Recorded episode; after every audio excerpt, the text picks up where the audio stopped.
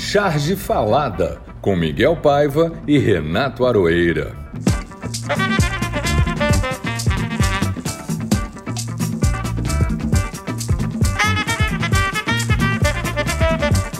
Olá pessoal, está no ar o Charge Falada número 16. A primeira pergunta que eu vou fazer para o nosso convidado de hoje será a seguinte: O Brasil virou um hospício? Não vou tentar resolver nem responder e nem quero que o Aroeira responda. Se quiser completar os dados que eu vou colocar aqui, ok. Nós matamos muito, morremos ainda mais, temos um presidente completamente fora da caixa, uma violência institucionalizada que atinge sobretudo crianças, pobres, pretos, mulheres, índios, gays e pessoas de todo tipo nesse país. A CPI segue adiante, nos enchendo de esperança, ainda que não muito solidificadas mas já é alguma coisa. As pesquisas também indicam que o panorama pode mudar. Segundo você, Aroeiro, o que deve prevalecer? A esperança ou o tratamento psiquiátrico? Ô Miguel, tudo bem? Como tudo é que você vai? Bom, os hospícios são uma volta ao passado. Vamos situar historicamente isso, né? O que é a cara do Brasil, na verdade. Voltar ao passado no, no tempo que a gente está vivendo é uma, é uma ânsia, é mais do que uma vontade, é uma ânsia que esse governo tem. Os hospícios tem uma história que não depõe a favor deles. O tratamento psiquiátrico é outra coisa. Pode ser bom. E pode ser necessário também, porque eu vejo com bons olhos uma conversa entre a psicologia e a política. Eu já tenho conversado isso em alguns outros lugares, porque aparentemente tem muito profissional da coisa, da política, à beira do delírio. Então, acho que é, é o caso da conversa. E realmente começa a entender que é impossível pensar, pensar o coletivo sem pensar o indivíduo. Talvez um dos equívocos da esquerda seja não tentar compreender bem o indivíduo, porque ele é a chave de muito comportamento estranho, o fascismo, por exemplo. Mas olha só, eu sou um cavalheiro da esperança, porque no sentido que eu estou sempre dando o braço a essa senhora para atravessar a rua, para ir aonde for, onde tiver que ir. E assim, mas não é qualquer esperança, não é essa esperança da vida futura, a esperança que engana, que ilude, que te joga lá para frente a solução dos problemas. Aceita agora que um dia será recompensado. Não. É a esperança que está baseada numa utopia que diz assim: está ao alcance da mão. É uma esperança que cutuca a gente e força a ação. Por isso eu não sei se eu respondi a contento, Miguel, mas assim, eu achei que eu devia tentar entender e responder se o Brasil vai virar um hospício. Eu espero que não, porque o hospício é uma espécie de conclusão do, do passado. Seria o caso de voltar mesmo 400 anos. Mas a esperança, eu acho que ela está no, tá no horizonte. Ela está no horizonte e, como dizia Ulisses, né, e Tancredo também, acho que é Tancredo falava, a política é nuvem no céu. Você olha está de um jeito, você olha está de outro. Quem diria há um ano e meio que Lula estaria disparado na frente das pesquisas, deixando Bolsonaro para trás, que a terceira via tinha se esfarelado em quatro, cinco candidatos sem o menor sentido. Quem diria? Quem diria? Quem diria? É, Aldir Blanc diria que a esperança é equilibrista, né? Enfim, mas continuamos com ela. E é um momento de muitas perguntas é um momento de algumas respostas também. Mas o que importa é que esses outros assuntos né, que marcaram a nossa semana foram registrados pelos chargistas de todo o Brasil. E será um tema no Charge Falada. E um desses chargistas é o nosso convidado de hoje, grande chargista que eu deixo para você, Arueira, a apresentação, fazer as honras da casa, depois passamos para as nossas sessões. Nós estamos falando do J. Camelo. O J. Camelo é uma espécie de, de explosão, uma super. apareceu assim alguns anos atrás, alguns 4, 5 anos, depois o J vai explicar melhor para a gente. Já pronto, já fazendo cada chá de arrebentar o estômago de tanto rir e com a pancada, uma mão certeira, e também um trabalho estético maravilhoso, monumental. Estilo inconfundível, desenho. Estou aqui tecendo as loas de que a gente deveria tecer, porque realmente o Cabra é muito bom.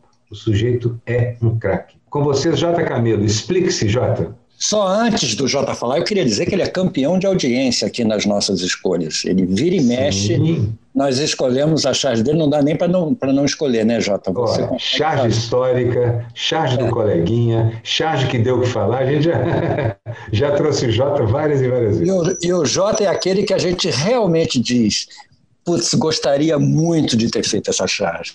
Ele realmente tem, tem esse mérito. Vai lá, Jota faça a sua, a sua, a sua apresentação. Bom, não, sou muito bom de falar. não sei o que eu vou apresentar aqui, né? Mas eu comecei faz, faz realmente um pouco antes do, do golpe. Eu estava vendo umas charges antigas minhas, eu descobri que antes do golpe já fazia algumas charges, né? Bem tosca mesmo, mas eu, eu começava a fazer, porque a minha área é artes plásticas, né? e, e você passa a vida toda desenhando com a mão, pintando com a mão, uh, numa tela. Depois vai passar para o computador, coisa toda muda, você não sabe fazer. Então levou um tempo para adaptar toda a técnica que eu tinha de pintura, né? todas as mesmas técnicas que eu usava com a tinta. Eu comecei a falar, como eu posso fazer isso no computador? Né? É, como é, que, como é que eu posso, por exemplo, existe uma técnica você colocar tinta e depois tirar ela com um estilete, uma espátula, alguma coisa, né? Que é uma técnica usada. Como é que eu posso fazer isso no computador, né? Tirar a tinta. Eu comecei a ver aquelas coisas. Como é que eu posso fazer transparência, né? Na tinta você faz, tem tinta que você faz transparência, tem tinta que é, é chapada. No computador já é mais fácil fazer isso, né? Então comecei a, como é que eu faço, como é que eu transfiro essas técnicas que eu tenho para o desenho do computador, né? Isso levou um tempo e ainda estou especializando essas técnicas, né? Ah, dá para fazer isso aqui, olha assim, né? coisa toda. Tem muita gente que escreve para mim e fala assim, como é que você faz isso? Eu faço na mão. Eu falo, mas não tem um botãozinho que você aperta aí que dá 10 efeitos? Eu não tem. Quem dera. Não tem. Na verdade, a técnica é o seguinte: dependendo de onde você vai publicar, você vai ter que usar uma técnica assim, desde que eu sou criança e comecei a desenhar, era isso que acontecia. Jornalzinho de, de idade, era tudo nanquim no máximo, mas quando você passava para livro didático, você acrescentava aquarela, o lápis de cor, e assim por diante, porque a perspectiva gráfica te dava também um horizonte técnico. O que eu acho do computador é isso, ele é apenas mais um pincel. Como o próprio Jota acabou de escrever, é apenas mais um pincel. O artista pinta com a mente e o olho. A mão é apenas um, instrumento que finaliza isso. E ele treina a mão. A gente passa a vida treinando a mão, desenhando de tudo. Mas quem pinta é o olho e a mente. Quem desenha e quem bola charge também. Você conhece aquela do Miró, no final da vida, ele está com 82 anos já, e ele começou a pintar com a mão esquerda, né? Começou a pintar com a mão esquerda. Eu perguntei, mas por que a mão esquerda? Ele falou que é a mão não treinada, ele queria esse traço inseguro da criança, né? Que é uma maravilha. As pessoas desprezam muito a arte infantil. Eu acho a arte infantil uma coisa fascinante. A criança ainda não foi educada, tem uma espontaneidade assim, absurda, aquele traço inseguro, aquelas composições esquisitas que eles fazem, fascinantes que atrás desse artista plástico fantástico que o Jota está tá se descrevendo e que o Aroeira está tá completando, existia um cartunista, um chargista excepcional que estava escondido aí, né? Você falou antes do golpe, quer dizer, é recente essa sua atividade de chargista, entendeu? Eu queria, ligado à mão esquerda aí, o Ike aprendeu a desenhar com a mão esquerda preventivamente. Falou, vai que eu tenho um acidente qualquer com a minha mão direita. E se treinou por 10 anos desenhando com a mão esquerda. Isso Rapaz, o cabra, o cabra é ambidestro para desenho. Temos que trazer o Ike aqui, viu, Miguel? Ah, mas está tá na nossa lista alguém que mandou uma correspondência para a gente e eu não anotei o nome, esqueci, mas ele, se eu estiver ouvindo, ele vai se identificar. Eu, a carta dele é a seguinte: descobri há mais ou menos uma semana esse maravilhoso podcast.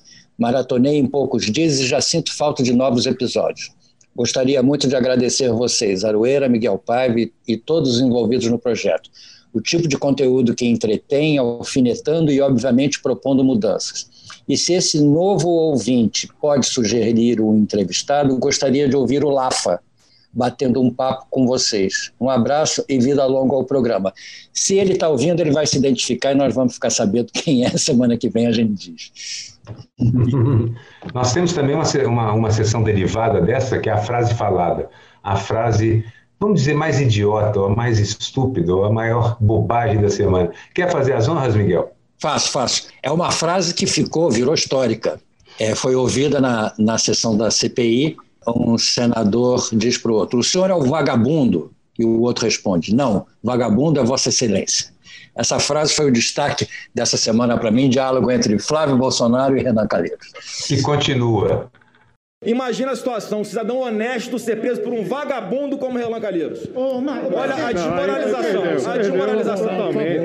Estão perdendo a visão do todo. Estão perdendo a visão do todo. Não, não, não. Isso como é Você é um vagabundo. Vagabundo é você que roubou dinheiro do pessoal. Você é um vagabundo. O seu gabinete, vagabundo. presidente.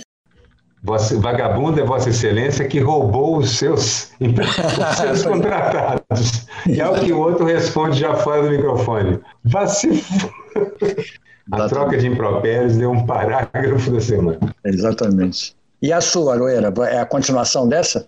Não, não, sim, a frase, a frase geralmente acho melhor deixar uma frase só. Não ah, uma, só, uma tá frase, tá é. eu, eu, completei, eu vi a sua frase quando você colocou no, no nosso roteiro, assim, mas essa frase é perfeita. Ela é metade da perfeição, porque a outra metade, que continuou, né?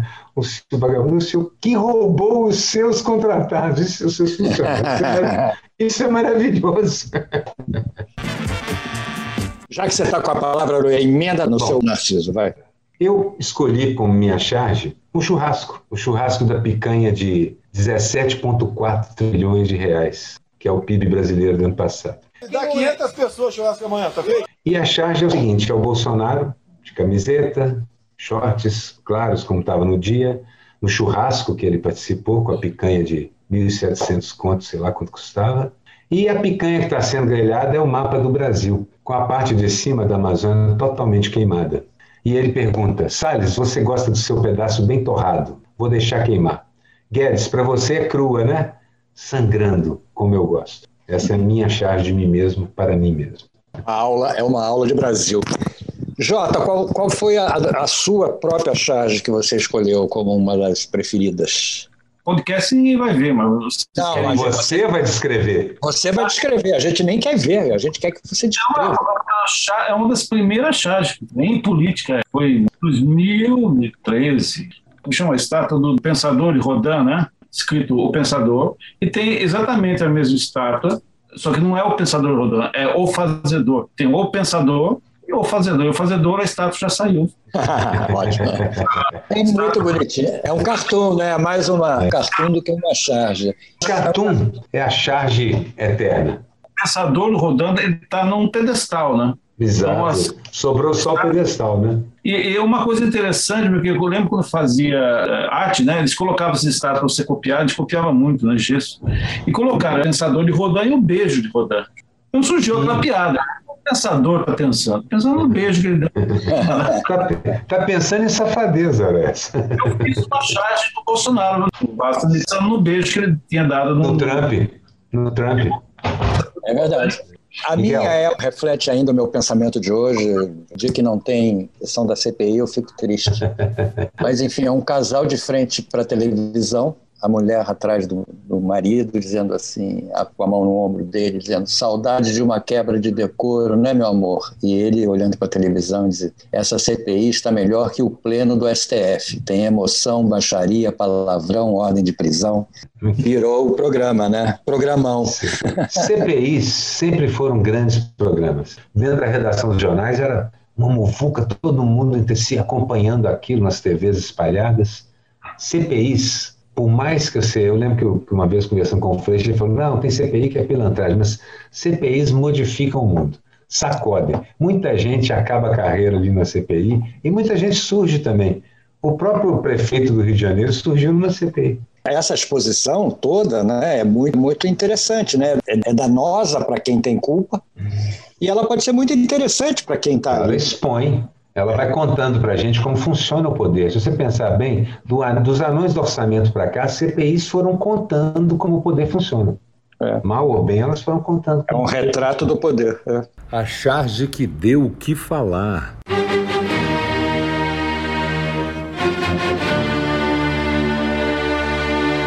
Agora o Miguel começa, porque eu comecei na, na charge narcísica. Eu vou, eu vou começar, Oeira, com uma charge sua que eu adorei, eu adorei não só a charge, como adorei a sessão da CPI, que ele depois, que foi o Fábio Weingarten, ele, ele começou com os olhos normais, no final ele estava com os olhos arregalados, assim. Acho que o senhor tem que perguntar para ele, senador. Por mais cabotino que ele seja, por mais costas quentes que ele possa ter, ele estava assustado. Ele estava assustado porque ele foi ameaçado de prisão. Esse, esses olhos arregalados, Miguel. É. um olho que esteve contraído e fechado o tempo inteiro. É, pois é. Mas, enfim, é o nosso querido Fábio Weingarten. É bom fazer aquele fundo da CPI, né, com aqueles ah, formas geométricas, é uma delícia. que, que, cenário maravilhoso. É, depondo na CPI. O Jota também deve estar gostando desse cenário. É, é, esse cenário é lindo, eu adorei fazer. Ele está na CPI falando de máscara, ele pede licença aos senadores, ele diz: preciso trocar a máscara. E a máscara dele está toda cagada. E que tem um, uns respingos no papel que está na frente dele também. Exatamente. É, e por isso que eu estou dizendo que ele estava com um dos olhos, pelo menos, arregalado. Entendeu? Ah, tá. Os dois de cima estavam arregaladíssimos. Exatamente. É, por, é por isso que eu falei: CPI, você passa por aquilo e não passa em colo. Não adianta. Pode escapar dela, mas é, aquilo é uma pressão, Miguel. Tem o senador que puxa saco, tem o senador que bota panos quentes, tem o senador que está a fim de brigar. O Renan tá Eu adoro, adoro a definição que o, que o. Eu não sabia, essa é aquela explicação que o Freixo deu para gente. CPIs são um instrumento da minoria. São um dos mais poderosos instrumentos da minoria. Agora que passou no Congresso um corte da capacidade da minoria agir, você viu que os senadores lá, os, os deputados, passaram um projeto que dificulta a, a oposição paralisar os trabalhos, obstacular, fazer aquelas coisas que geralmente é o recurso que sobra para a oposição. Isso, na verdade, pode parecer que aumenta a eficiência, mas isso diminui a democracia, porque faz a minoria mais calada, mais silenciosa. Então, só sobrou a CPI. CPI é hoje o grande instrumento que a minoria tem. Então vai lá, Aruera, na sua. Bom, a minha charge do coleguinha é uma charge do nosso coleguinha que está aqui, o J. Camelo, impressionante, uma bela charge, um desenho magnífico. E é uma imagem que a gente vê hoje mais comumente por causa dos drones, vista diretamente de cima, de cima, ângulo, está olhando diretamente para baixo de você. E ali você vê um menino caído no chão, atingido por uma bala, morto, a mão dele assim esticada, um pirulito caído pertinho da mão. E um, um homem armado, completamente encapuzado, com equipamento, uniforme, metralhadora, fuzil, fuzil fumegante ainda, abaixado ali com um giz desenhando aquela figura que marca onde o corpo estava. Mas ele desenha no lugar do pirulito um fuzil igual ao dele, a silhueta de um fuzil. É uma charge de um impacto impressionante, não só pela plasticidade do desenho, mas pela, pela quantidade de símbolos que você coloca dentro dela. Aquela coisa que a gente falava, né, assim, da completude do, do, do Jota como cartunista. Ele chega com desenho, conteúdo, conceito, ideia, artes plásticas, tudo já de uma vez. O cara surge pronto. O garoto está tá na posição de Jesus na cruz, né? Está na posição, é, os braços abertos, é, exato. Os braços abertos. Essa é mais uma daquelas charges que você diz assim, puta, como é que eu gostaria de ter feito essa charge?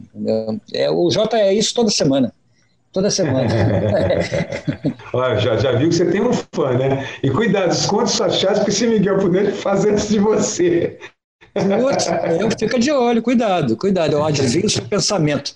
Diga lá, cuidado qual foi a... adivinhar seu pensamento, ferrou. Qual é a sua, Jota? Essa sensação de quando você tem uma ideia muito boa, eu, eu quando tenho a ideia assim, falo, puxa, essa ideia é muito boa, eu fico correndo para desenhar. Eu escolhi uma charge de um. De, eu, eu, gosto muito desse chargista. Chama, eu gosto muito do desenho. Ele tem um desenho assim que eu fico, poxa, queria imitar esse cara, mas não tenho coragem. Ele chama Newton Silva. Conhece ele? É o Newton Silva. É, Newton Silva. É, é engraçado também não. Eu adoro.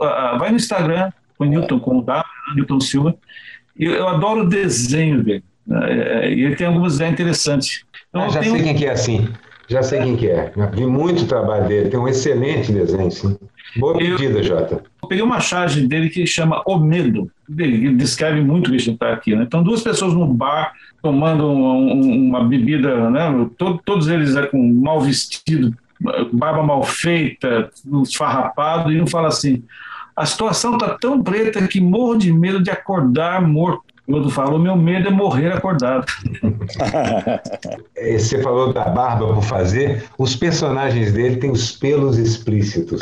Estou aqui acompanhando vários desenhos dele, que eu conheço já o desenho. Não sabia do nome. Às vezes a assinatura fica difícil de ler, porque uma coisa que nós cartunistas temos é fazer assinaturas ilegíveis.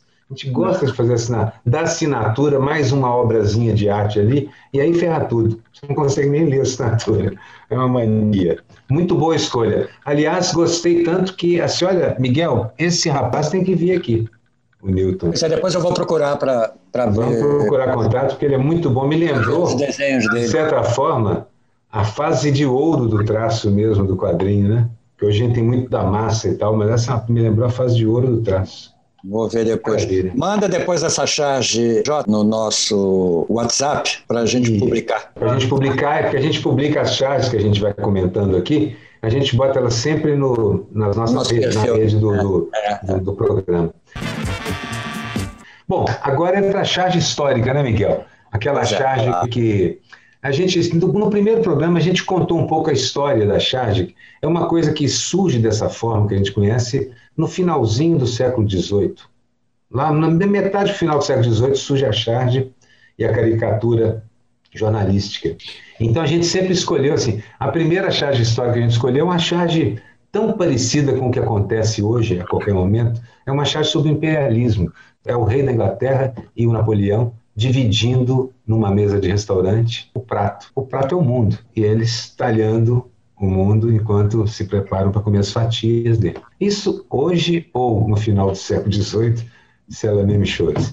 Então, a escolha da charge histórica pode vir lá do século XVIII, mas pode ser também uma charge recente. Eu tinha escolhido uma charge sobre, é, uma charge muito, muito bacana sobre abolição, é o Zé do Patrocínio. Mas, na verdade, por causa do 13 de maio, por tudo mais, apareceu uma charge do Nani tão engraçada, mas tão engraçada, que eu não tenho como não falar da charge do Nani. E eu estou numa dieta aqui, porque eu estava com mania de trazer sempre duas, três charges, duas, três memes, e o meu, e o Miguel falou assim, não pode. Então eu vou fazer a charge do Nani. A charge é a seguinte, é uma charge histórica, ela foi feita há dois dias, mas ela entrou na história, ela vai ser, vai ser usada para contar o que foi a CPI. Um, um dos arguidores da CPI entrega uma Bíblia aqui, mas é para fazer o juramento. Jura dizer a verdade e eu a testemunha, nem fudendo. O Nani, o Nani é, é na porrada, é assim, pum! Hilariante, o Nani é na canela, como dizia um amigo meu. Na Ele canela. na canela. Tá. Ele não se preocupou em fazer o que a gente gosta de fazer, que é o fundo da sala da CPI. Nada. Nada. Botou Nada. dois caras tosco mesmo em cima de uma. É o mínimo, é o que chama de desenho mínimo. É o mínimo necessário para a ideia ser compreendida. É, exatamente. Mas, Eu cara, gosto- que ideia. Jura dizer a verdade, somente a verdade vai. Nem Nem fudendo. é muito boa. A minha, a minha charge histórica é um momento charge histórica. Eu, eu achei que era um momento da gente homenagear o Lan. O Lan foi falado aqui semana passada pelo grande lá. Zélio. E o Lan realmente foi uma figura que contribuiu muito para o desenho de humor brasileiro. Um italiano argentino, argentino italiano. Uruguaio. Uruguaio, é. Que, é Um italiano uruguaio. Nasceu no Uruguai. e que morou aqui no Brasil. Morou, é. Sambista, flamenguista, carioca mais carioca é, que eu conheci. E a obra dele ficou caracterizada, tanto as caricaturas, que ele era um extraordinário caricaturista, como os cartoons, as ilustrações, pela, por esse amor que ele tinha pelo Rio de Janeiro e pelo samba e pelas, pelas mulatas, né, que a gente Pelos chama. negros em geral. Os A negros, em maneira como ele desenhava o negro era atípica para o Brasil da época, que sempre É. foi um desenho muito desrespeitoso. O dele. Ah, é, exatamente. O dele era Uma lindo. elegância, lindo, espetacular, força, bíceps, músculo, beleza. O lábio grosso, ele transformou aquilo numa obra de arte, uma coisa mais desejável do mundo, na mulata e tal. Então, na verdade, é um cara que claramente inverteu a mão que é da- do desenho naquela época. Inverteu. Acho que é- essa é uma das contribuições mais importantes dele. Tanto é que um dos desenhos mais famosos dele era- é a, a paisagem do Rio de Janeiro, as montanhas que ele fez atra- a partir do corpo de uma mulher, que o Zélio citou. O Zélio citou um outro, que era um que é, mostrava aquele Rio de Janeiro inteiro, que ia até lá na, na Barra da, da Tijuca e o Pão de Açúcar, e no, era um, é um desenho do gigante, o gigante adormecido, né? E com tiros, né? Com furos de, de Ah, bala. essa é outra história. É, é. Oh, tem uma coisa no Lan também, assim, o desenho dele é tão anatomicamente bonito e perfeito que um escultor fez esculturas maravilhosas das mulatas e dos personagens do Lan E você olha, você, você olha em volta, você gira, são pequenas esculturas de 30, 25, 30 centímetros. Você gira a escultura, é, é o traço do lã de qualquer ângulo que você olhe, Miguel. O artista que é. fez, que passou o bronze, foi muito, muito perceptível em relação à obra do lã. E o lã morreu há pouco tempo, uma pena, com mais de 90 anos, 90 e tantos, não me lembro. Bem vividíssimos. Vamos Bem vividos, claro. trabalhando, gostava de comer, gostava de beber, gostava de desenhar. Era de amar. realmente de amar, uma figura realmente inesquecível. Então, e desenhou homenagem... até o finzinho. É, Já não então... enxergando, que ele tinha aquela, aquela doença que você perde a visão central, né? só fica com as periferias. Começou é. a desenhar, passou do lápis de cor para pastel, depois passou para pintura grande, para poder continuar mantendo as texturas um artista não só muito completo, mas muito bem posicionado no mundo e, olha que coisa maravilhosa, que durou muito fazendo isso. É, muito bom. Parabéns por Lan. Bela homenagem, Miguel. Quando eu vi o Lan pela primeira vez, eu, eu achava assim, não, esse cara aí é o de Cavalcante. Tem algo, aquela pujança muscular dos personagens. O Lan é um artista fácil. Eu já, eu já nem entro assim na parte de, de, de desenhos de charge, né? ele é um artista plástico que fazia e... coisa e ele fez uma das chaves mais famosas do Brasil, o Corvo, que o Samuel Weiner bolou, mas, mas ele desenhou, o Corvo, que era é, o, o, o Carlos Lacerda. Ele desenhou o Carlos Lacerda como Corvo. Aquilo entrou para a história também. Diga lá, é, Jota, sua charge histórica. Ah, eu vou, eu vou com o Angelina. Angelina. Oh, beleza. Fui semana passada. O Angelino é, precisa voltar, não sei o que está acontecendo com ele. Né? Ele foi na Folha, parte da, da, do governo do Henrique, do Lula, foi ele que estava na Folha. Ele tem, uma, tem charges geniais. Eu escolhi uma que é muito interessante, que é uma escadaria de uma, de uma casa suntuosa, assim, né? Um, aquelas escadarias de Hollywood. Desenho magnífico dele. Escadarias sendo assim, e um senhor de, de, de terno, com, né? muito bem elegante, e uma senhora, que é a esposa dele, descendo as escadarias com um vestido maravilhoso, dourado, com uma rabo cauda do vestido enorme, assim, que pegava a escada inteira. E quem está segurando as caudas são, são cinco empregadas assim negras, né? cinco empregadas negras carregando aquela, aquela cauda enorme. E o marido fala assim: querida, você está no luxo, onde vamos? Ela fala: participar de uma passeata contra a concentração de renda e discriminação social. oh, meu Deus, realmente. Contradições da burguesia brasileira. É. Quando adquire consciência, não é consciência. as empregadas negras, assim, tudo carregando aquele, aquela cauda gigantesca que cobre toda, toda a escadaria, né? Uma coisa assim. É, Eu um cronista visual de uma São Paulo que estava escondida, né? A gente não, não conhecia isso, não. O Eugeni não, andava por ali. Então ele desenhava os punks, as putas, os, os pobres, o, a, o pessoal de rua, os drogados, os bêbados, os drogados. Com esse universo ele contou a história do Brasil. Ele fez charges magníficas na Folha, que apesar de as charges serem descoladas desse tipo de universo, ele trouxe a estética, o comportamento e a maneira dele de ver de lá. Genial, um cara fantástico mesmo. E é, ele não está trabalhando no momento, faz falta. É. Falando da charge do Nani também, elas têm uma coisa semelhante, é, é a coisa direta, né? Assim, óbvia, clara, pum, olha aqui, o problema é esse, tá aqui, pum, o Nani, o cara diz nem fudendo, e o Angeli, é. não, as empregadas negras ali carregando a cauda. E... Ele tem uma similar também, que é Dia da Consciência Negra, feriado, é uma, uma vista aérea de uma praia gigantesca, toda branca, exceto os vendedores de mate, água e tal, que são negros. É o dia da. Verdade, me lembro dessa, é muito boa. Magnífica também. Então ele é um cara que pegava sem medo esses temas e mergulhava. Tem uma genial dele que é um, aqueles viadutos de São Paulo, né? tem aquela família morando embaixo do viaduto, né? E assim no viaduto não tinha nada, assim, aquela coisa tenebrosa, aquela família toda toda esfarrapada, pobre, embaixo do viaduto, e em cima assim né, do viaduto tinha um símbolo do Wi-Fi. oh, meu Deus. É, muito bom. Muito As chaves dele dão isso, né? Assim, você fica na melancolia depois, você é. ri, mas fica na melancolia depois, assim, aquela coisa incômoda. Enfim, vamos aproveitar agora... o clima melancólico, né, Miguel? E vamos é. cair no que teve, que não teve a menor graça, né? O que não teve a menor graça, pois é. O que não teve a menor graça. Fala o seu, Aroeiro, o que, que não teve a menor Bom, graça para você? É uma coisa que já me, já me mais do que cansou, que não, não, não, me dá, não me dá interesse nem fazer a charge, é a milionésima ameaça de golpe. Essa vez foi em Alagoas, no dia seguinte é outra, mas ele sempre que fica coado, ele brande um golpe, ele ameaça e cria uma turbulência e, e vai que um dia cola, porque o Brasil, você olha para trás para a história, você sabe que não é bem assim. Você pode, não pode sair brandindo e essa, essa expressão e essa coisa que é golpe o tempo inteiro, não. Vai que acontece. E acontece. Nós temos vários na nossa história. Então aquilo me incomoda muito. É uma espécie de morango no alto desse chantilly de merda, entendendo? Todos os dias esse cara propõe, além de tudo que ele faz, ainda propõe um golpe. Ainda se faz de vítima e propõe um golpe. É, o meu é um tema chato, é um tema que nos incomoda há tantos anos. Mais uma vez, israelenses e palestinos se matando, Israel abusando do seu poderio militar para matar. Mais israelenses matando palestinos. É, inocentes palestinos, exatamente. É, uma, é um desequilíbrio, é um desequilíbrio brutal, desnecessário, é evidente. E é evidente também a tentativa de demonstração dessa superioridade, né? Sem falar de posições religiosas, de povo, de nada. É um governo, é um Estado contra o outro, entendeu? Isso não tem realmente a menor graça para mim. Para você, Jota.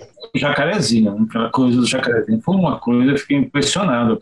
E não é a primeira, nem vai ser a última vez, né? Aquela matança. Eu vi uma frase na internet interessante, que era assim: é por isso que é encontrar droga e arma, invadiu a aeronáutica. Ou o condomínio do, lá do, é, da milícia. Eu... Aliás, já encontraram há dois anos. E dizem que foi esse policial que morreu. O único policial que morreu. É foi o responsável pela apreensão das armas. Ah. Falam, eu vi até falando, bom, não vou falar. Mas é o seguinte, eu já fiz essa brincadeira na alfândega em Londres e não me dei bem. Porque enquanto o cara começou a mexer na minha mala assim levemente, eu falei assim: você está procurando droga? Você devia procurar lá de fora do aeroporto, rindo, achando que eu estava fazendo uma piada. Não faça isso. Só não fez, só não fez procura em orifícios. O resto ele fez. o bundão da vez. O meu bundão foi o Flávio Bolsonaro invadindo a sessão da CPI para agredir a comissão e agredir o relator. Aquilo ali é um bundão de categoria e com o braço na tipóia. O braço o torna ainda é um mais. Bundaço. Porque ele caiu lá naquele quadriciclo, lá na praia, de não sei das quantas. Entendeu? O quadriciclo antifascista. Exatamente. Já foi personagem nosso aqui. É uma excelente escolha de bundão. O meu bundão vai ficar com o Pazuello e seu previsível habeas culus, ou habeas corpus, eu não sei o que ele está soltando primeiro, porque o rapaz está muito, muito nervoso. Semana que vem, talvez, com toda certeza, tu volta pro batente aí. Pois é, estão dizendo que não, né? Mas é evidente que ele assina, ele está produzindo provas morais contra ele mesmo o tempo inteiro. Ao fugir da CPI, ao pedir um habeas corpus para não precisar falar, fica evidente para todo mundo o seguinte: este rapaz tem o que esconder. Claro. Ou melhor, não tem mais como esconder, né? digamos assim. Ele pode se esconder, né? Atrás do Bolsonaro. É, está tentando e está tentando se esconder agora atrás de um habeas corpus, né? Foi o seu bundão, Jota? Pazuello já, Pazuello. Eu fiz uma, um meme, General Garcia, antigo general. Ah, sim, sim. O, o Sargento Garcia, né? Pazuello falando assim, não, eu fui na CPI. Ninguém estava lá no Amapá, né? Aquele cara, pelo amor de Deus, né? Tem, tem que é curva errada. É, se ele tem medo de CPI, imagina de guerra, né? Imagina a guerra. Ele tem medo de tudo, na verdade. Ele não assustado, ele tinha medo do Bolsonaro, esse menino foi general de intendência, acabou virando general de intendência porque ele não podia ser general de campo. Por isso falaram que ele era especialista em logística. Ele é general de intendência. Ele cuida daqueles três tamanhos que o exército tem: muito grande, muito largo, muito pequeno. Basicamente é isso. Não sabem falar. Eles não sabem argumentar nada. O medo que o Bolsonaro tem de um, de um, de um debate. Eu acho que o, o Pazuello pode ser o nosso bundão or concurso. Honorário, honorário. Vamos fazer o troféu Pazuello. Ah, medalha, medalha, para poder fixar no uniforme. Para poder e... fixar no uniforme. Será a medalha de honra e colocar essa? Sabe, sabe o uniforme de gala? Aquele que eles enchem de penduricalho, bota lá a medalha de bundão. Bundão vitalício do chá de falada. Pagando mico. O meu, infelizmente, essa semana é, não tem nada a ver com o time do meu coração, mas vai para o Flamengo, enquanto empresa, cartola, etc. Não tem nada a ver com a torcida. Campeão dos campeões, que assinou com a Avan o mercadinho do velho da van, o patrocínio na manga da camisa. Isso aí, para mim, é triste. Eu acho que só tinha acontecido com o Vasco e com o Palmeiras. Agora, o Flamengo, que é caracterizado como time popular, maior torcida do Brasil, carregar na manga a marca Avan, eu, se fosse flamenguista, morreria de vergonha. Então, meu mico, infelizmente, não tem nada a ver com a, com a, torcida. Meus filhos todos são flamenguistas, minha mulher também. Então, não é uma questão de torcida, é uma questão realmente de vergonha alheia. E você, Jota, escolheu um mico da semana? Escolhi, mas eu queria falar uma coisa sobre o que o Miguel falou, que é uma coisa interessante, né? Que uh, quando eu era criança não existia essas coisas de colocar anúncio na camisa de futebol. Era, era o brasão do time e acabou. E eu lembro que eu era criança, eu não sei que jornal que era, se era Manchete, se era a revista Manchete, não sei. Eu lembro exatamente de um jogador de futebol cheio de, de anúncio, do Cal, antiga do Cal, né? aquelas coisas assim, cheias de anúncios. E aquilo era engraçado, era uma charge engraçada. Premonitória. Charge é, histórica essa. Eu tenho dificuldade de achar o nome do, do jogador na camisa, porque é, às vezes é tanta coisa e eu não sei, às vezes, o nome do jogador. Mas 80% dos jogadores hoje parecem a mesma pessoa e quando faz um gol, corre lá e entrega para Deus lá na beirada do. Sempre Toshiba marcou o gol. O meu mico, na verdade, merece uma fala histórica assim. É a ubris, o orgulho de Bolsonaro. Eles chamam de, os gregos chamavam de ubris, esse orgulho que desafia os deuses, arrogância de Bolsonaro, insistindo pela vigésima vez que só Deus o tira dali. Olha, deuses não gostam desse tipo de provocação. Uma hora dessas, um desses perde a paciência e joga um raio. Isso acontece o tempo inteiro na história, nas fábulas, na boa literatura. Vai que acontece. Né? Vai que acontece. Eles já não gostavam disso nem já desde o tempo dos gregos, os deuses. Um meme que viralizou. E aí eu queria aproveitar para a gente entrar no meme o meu meme tem tudo a ver com os gregos. Isso. Não é um meme sobre política explícita, não é. É um meme sobre nossa relação com um dos animais prediletos da espécie humana, o gato. Então, assim, são seis imagens de uma famosa, um famoso episódio dos mitos gregos, que é Hércules lutando contra o leão de Nemeia.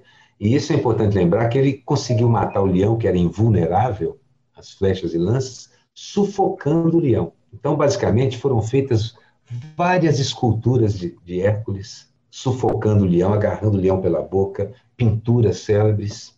E aí, esse meme é o seguinte: são cinco esculturas e uma pintura, temas famosos na história da arte. Hércules tentando dar um comprimido para o seu gato. Quem tem gato sabe do que Hércules estava falando. É uma tremenda dificuldade, porque em todas essas pinturas e, e, esculturas, Hércules está desesperadamente segurando o gato, o gigantesco gato pela boca, segurando entre o pescoço, tentando de alguma forma controlar o bicho. Quem já teve que dar um comprimido para um gato sabe que é como Hércules enfrentando o leão de neve. O cachorro é simples, enrola isso num pedaço de é. carne e é o que eu faço. Ele foi embora. Enrola isso num pedaço de carne e dá para um gato. Ele come a carne e depois cospe o comprimido. A capacidade infinita. A gente ficar só na pauta do necromante, do necrochefe, do necromito, acabando com o fígado da gente. A gente vive produzindo bilirrubina em excesso. A gente está o tempo inteiro deprimido, de mau humor. Então eu é gosto de olhar para o meu gato. Esse meme viralizou porque ele aparece na minha caixa postal toda semana, de várias direções diferentes porque os gatos hoje superaram até os cachorros em número nos Estados Unidos, por exemplo, como mascotes. Estão conquistando um espaço que sempre foi deles, aliás. Mas é também para a gente lembrar que é a vida fora desses canais. Um meme que eu achei muito interessante, que é um policial para uma pessoa assim, e a policial fala, estou procurando droga. Ela falou, ah, entra aí que também estou. Muito bom. Eu tinha escolhido um, mudei, porque eu recebi hoje do meu filho, é, de um deles, uma foto do tempo do Pasquim, de 1971, que está assim: à esquerda estou eu, cabeludo, com cabelos enormes. Atrás de mim, Sérgio Augusto, também jovem com cabelo. Haroldo Ziegler lá atrás. Jaguar, Flávio Rangel, Fortuna e Zé Lilgói. Todo mundo na mesma foto e, curiosamente, todos de máscara. Essa máscara que nós usamos hum. hoje contra a Covid Postei, Meme premonitório. Exatamente. Eu postei essa foto, já teve uma reação enorme, só que nós estamos, evidentemente, cá entre nós, para ser honestos, usando essas máscaras por conta da poluição, que era uma coisa que começava naquele tempo, 70. Quando os japoneses começaram a usar. Isso, começava a se falar de ecologia, eu comecei a fazer charge de ecologia, o que, que era ecologia, ninguém sabia, entendeu? O meio ambiente, ninguém tinha falado, e nós fizemos essa capa. Isso aqui é uma foto de capa do Pasquim. A, polu a poluição está aí, era o, era o título da, da capa, e todos nós de máscara. Agora, as máscaras são as mesmas que nós usamos hoje é bom a gente sair mesmo dessa história, porque a nossa vida, as nossas alegrias, as nossas tristezas não são feitas só dessa necropolítica, dessa necrovida que a gente vive, entendeu? Tem muita coisa interessante para a gente sentir, falar, viver, gostar e detestar. Então, é importante a, a gente sair fora. E é importante também lembrar que a gente precisa se manter relativamente saudável para poder tirar esse sujeito do caminho. Que literalmente isso é a maior pedra no caminho do Brasil que já apareceu. Uma pedra radioativa, uma pedra de lava derretida, fumegante, e ainda por cima cheira mal. Isso provavelmente foi ejetado do orifício anal de algum monstro espacial. E é, e é engraçado que a gente volta lá no, no discurso do início do programa sobre loucura e, e não. É, e acabamos demonstrando aqui que uma das coisas importantes para a gente combater essa loucura toda que a gente está vivendo é o humor. É rindo. Rir, rir é uma forma de resistência mesmo. O saudoso Paulo Gustavo, que morreu há pouco, que também foi uma coisa que não teve a menor graça, nós já falamos aqui disso, dizia isso. Então é uma maneira de, de resistir, porque você está é, a gente falou duas, três charges aqui fortíssimas ou mais, rimos dela, desopilamos, ficamos mais felizes e contribuímos um pouco para melhorar esse panorama de, de. E os nossos, os que vieram antes, já sabiam disso também, porque o ditado latino é, é uma delícia. Rindo você castiga mais. Ridendo, castigar-te mores e tal. É, Eu não tenho é, pronúncia em latim. Mas meu pai e meu avô adoravam pronunciar isso pela casa. Ridendo, castiga-te mores. Rir é o melhor remédio e por aí vamos. Eu adorava a sessão de seleções, Rir é o melhor remédio, e também os piadas de caserna. Adorava aquelas piadas. As piadas de caserna eram maravilhosas, é, exatamente. Eu lia todas. Você conhece um cartunista americano chamado Barlotti? Ah, eu sei quem que é. Esse é. Berlock. É, Berlock, é. Tem esse, esse ditado, você falou, mas é rir é o melhor remédio, né? É, rir é o melhor remédio palhaço no telefone e falou assim: qual que é o segundo melhor remédio? Maravilhoso, maravilhoso. Qual é o segundo melhor remédio? Essa parece piada do, do Jaguar, né? Jaguar faz essas coisas assim, em cima da realidade. Jaguar fez uma piada hoje maravilhosa que eu Ah, é, eu achei que você ia falar dela. É, para encerrar o programa para cima, acho que é importante a gente falar dessa piada deliciosa do Jaguar. Jaguar ah. fez uma piada que eu considero essa melhor. Ele fez duas, na verdade, mas essa é que eu vou destacar. É um cara rindo, olhando para a frente. Pois esse negócio da imunidade de rebanho funcionou para mim. Já estou com um par de chifres.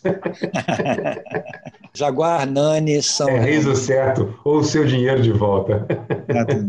Jota, continuo morrendo de inveja das suas charges. Foi um prazer conversar com você aqui nesse, nesse charge falada.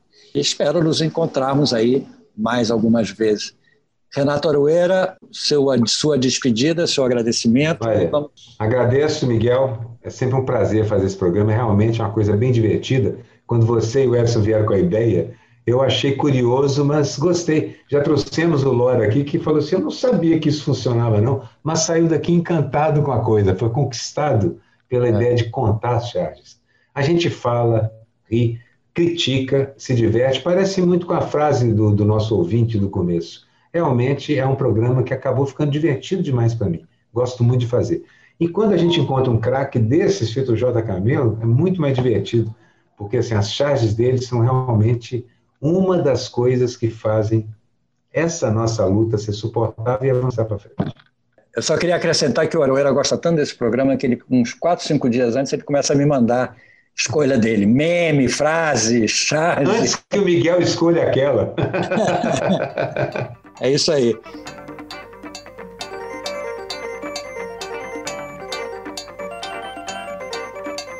Jota, grande abraço, Jota. Para vocês também. Obrigado pelo, pelo convite.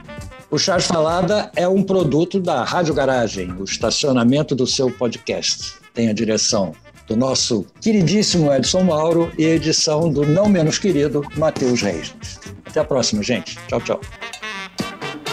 Charge Falada, com Miguel Paiva e Renato Aroeira.